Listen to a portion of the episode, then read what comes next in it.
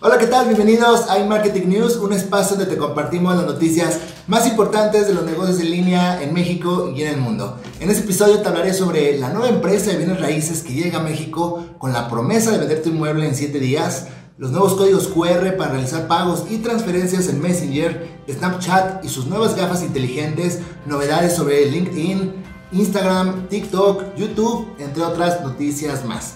¿Te interesa? Entonces quédate conmigo. Mi nombre es Francisco Cázares y esto es Digital Academy.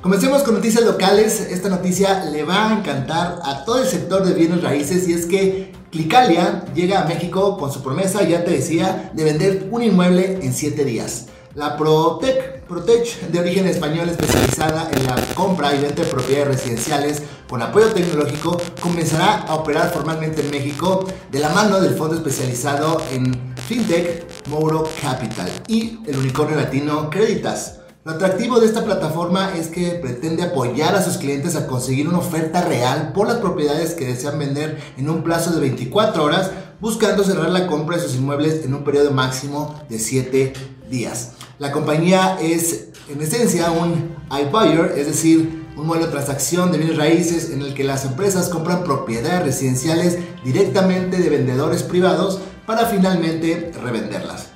Clicalia se apoya en las capacidades que tiene tanto Moro Capital como Creditas para ofrecer una solución diferente y de calidad en el ámbito inmobiliario que está reforzándose cada vez más por el desarrollo tecnológico. Francisco Alister Moreno, fundador de Clicalia, comentó que unir en una experiencia única todo el proceso de compra y venta incluida la financiación, va a revolucionar el servicio que reciben los clientes apartándoles garantías y eliminándole, eliminando costos ocultos o incertidumbres. Enhorabuena al sector de bienes raíces en nuestro país que se verá beneficiado con la llegada de esta nueva empresa. En noticias de redes sociales, Facebook comenzó a probar sus códigos QR para compras y transferencias. En pleno boom de las billeteras digitales, Facebook está comenzando a probar su nueva experiencia de pagos entre particulares con Facebook Pay entre usuarios de Facebook Messenger, ojo, dentro de Estados Unidos. Dicha experiencia consiste en el uso de códigos QR para el escaneo desde la cámara móvil y el envío o solicitud de dinero entre particulares dentro de Facebook. La experiencia también incorpora los enlaces de pago personalizados para que los usuarios puedan pues, compartirlos entre ellos externamente a la red social u otros lugares como podrían ser correos electrónicos. Los participantes, además de estar dentro de los Estados Unidos, también deberán ser usuarios mayores de 18 años, debiendo tener al menos una tarjeta de débito, Visa o Mastercard, o bien una cuenta dentro de PayPal. No olvidemos que Facebook Pay ya se puede utilizar en Marketplace dentro de Facebook y está disponible también para donaciones. La empresa Mark Zuckerberg sigue y sigue y sigue pensando en el comercio electrónico mundial, en hacerse un gran jugador, un gran, un, gran protagonista y aquí otra prueba de ello. Hay que estar pendientes en México cuando poco a poco se empiecen a habilitar estas nuevas funcionalidades. Vayamos ahora con Snapchat que lanzará su nuevo modelo de gafas inteligentes, realidad aumentada y un dron, realidad aumentada, no inteligentes. Según ha informado la compañía Snap Inc., las nuevas gafas inteligentes llevarán pantallas que permitirán al usuario ver los efectos de realidad aumentada sin necesidad de utilizar la cámara de un smartphone como lo requiere la versión actual de las Spectacles, el nombre de dichas gafas. A diferencia de los modelos anteriores, la nueva versión de Spectacles está dirigida a desarrolladores y creadores en lugar del mercado, del mercado de consumo general, digamos. La idea es que los desarrolladores creen experiencias de software para el dispositivo que posteriormente puedan usarlo o puedan ofrecerse a todos los consumidores. Y también está trabajando en un dron que se ha convertido en su prioridad número uno en su desarrollo de hardware, ya que ha invertido más de 20 millones de dólares en comprar una empresa de drones de origen chino. Sin embargo, aún no hay más detalles sobre las características de este nuevo dron que planean crear. LinkedIn está lanzando su modo creador. La red social para profesionales quiere potenciar la actividad de los influencers en su plataforma, por lo cual ha anunciado la incorporación de una función denominada modo creador que permitirá a los usuarios que la activen, modificar la configuración de sus perfiles para orientarlos más a la difusión de sus publicaciones y aumentar la visibilidad de su actividad diaria a costa, eso sí, de reducir la trayectoria laboral que se muestra en sus perfiles.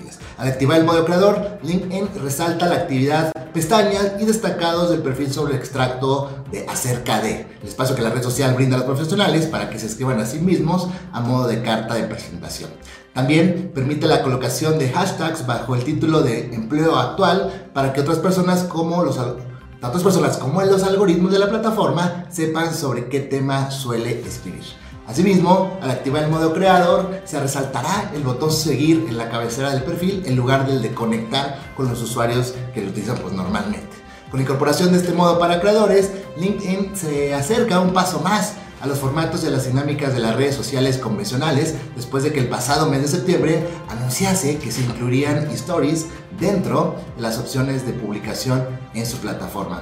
No se quedará ahí, ya que también planea sumarse a la larga lista de competidores de Clubhouse, para variar, y desarrollar su propia función de audio como ya lo están haciendo Facebook o Twitter y que aquí en Digitaria Academy en Marketing te hemos comentado. Ahora vayamos con Instagram porque para variar, otra vez le está copiando a TikTok con su herramienta Remix, una herramienta que permitirá grabar contenido junto a uno ya existente. Así las personas podrán reaccionar, responder amigos o aportar una nueva perspectiva a estos clips cortos. Esta función la vas a poder ver, eh, vas a poder usar solo en los reels de Instagram, que son la alternativa a TikTok, que se añadió hace unos meses como complemento a las historias. Cuando estés viendo un reel, que pues, digamos que te guste, podrás elegir crear un remix y el resultado será grabarte para que tu, se vea tu reacción y el video original en la misma pantalla. El original a la izquierda, con la que tú te grabes, como la reacción a la derecha.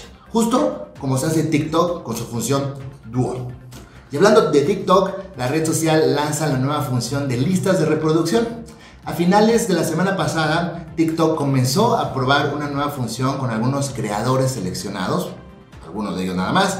Con esto los usuarios pueden agrupar los clips subidos a la plataforma por diferentes temas, diferentes temáticas. El objetivo que busca TikTok es potenciar el engagement de los usuarios, el engagement del contenido de los usuarios, mejor dicho. La nueva función de TikTok podría ser una nueva forma de crear contenido temático más extenso y aumentar el compromiso que se tiene con los clips. En el caso de las marcas, podría darle la oportunidad de publicar tutoriales o explicaciones de productos. Por su parte, para los creadores que habitualmente crean contenido pues episódico, llamémoslo así, las listas de reproducción son la herramienta pues ideal para recoger todos los videos de una misma temática, del mismo tema, de modo que los usuarios no tengan que buscar en su perfil cada episodio de forma individual, sino ya vayan de corridito. En otras novedades de TikTok, esta aplicación permitirá añadir subtítulos a los videos esto prácticamente ya es un hecho ya que TikTok ha anunciado la llegada de los subtítulos automáticos a su plataforma y se trata de una importante o de un importante paso tanto para mejorar la inclusión en la aplicación así como para permitir que todo el mundo pueda saber de qué trata el video en los momentos que no podamos activar el sonido. Los subtítulos automáticos podrán seleccionarse en la página de edición una vez que se haya subido el video al editor. Con esta función tanto aquellas personas con problemas de accesibilidad como las que simplemente no pueden activar el audio en ese momento podrán saber pues de qué va el video, de qué trata. Esta función inicialmente estará disponible en inglés y japonés, pero TikTok asegura que en los próximos meses irán ampliando el número de idiomas. Seguramente no serán perfectos, pero conforme la red se vaya nutriendo de más y más y más audios, su comportamiento pues irá mejorando. La funcionalidad ya está activándose para los usuarios, por lo tanto es muy probable que los comiences a, ver en videos que estén en inglés americano.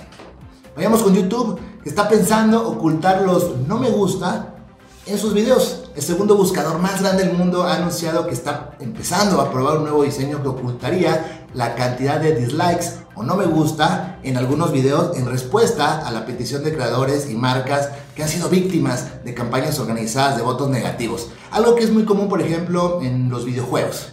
Este diseño no mostraría la cantidad de dislikes de manera pública, aunque los creadores todavía podrían ver la cifra desde su YouTube Studio. Por otro lado, los visitantes todavía podrían pulsar el botón de no me gusta, pues no va a desaparecer ya que YouTube desea que los seguidores continúen interactuando con los creadores o con las marcas. Algunos piensan que esto solo beneficiaría a las grandes marcas que sin silenciar las voces críticas contra un producto. Pero tú qué opinas? ¿Tú qué opinas? Déjame en los comentarios que los estaré leyendo. Bien, son todas las noticias por el día de hoy. Muchas gracias por ver este video. No olvides darle like si te gustó y suscribirte a Digital Academy que estoy seguro se convertirá en tu canal favorito de marketing digital. Y por favor, no olvides que hoy, hoy es un excelente día para comenzar a vender en internet. Nos vemos en el próximo episodio. Chao, chao.